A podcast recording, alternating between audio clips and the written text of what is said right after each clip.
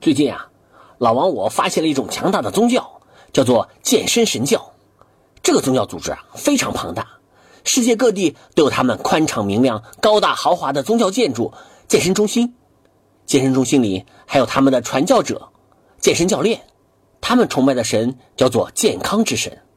每天，这些健康神教的信徒会使用很多法器来完成他们的祈祷活动，有哑铃。杠铃、跑步机、椭圆仪等等，健身神教的信徒在洗澡的时候还会念经文，内容是：一、二、三、四、二、二、三、四，加油，加油，再来一次。和大部分宗教一样啊，健身神教的信徒会自发的向教外的人传教，以拉更多的人入教。比如说我吧，因为身材问题，就经常被健身神教的人念叨。老王，你看，自从我信了健身神教啊，体重减了三十公斤呢。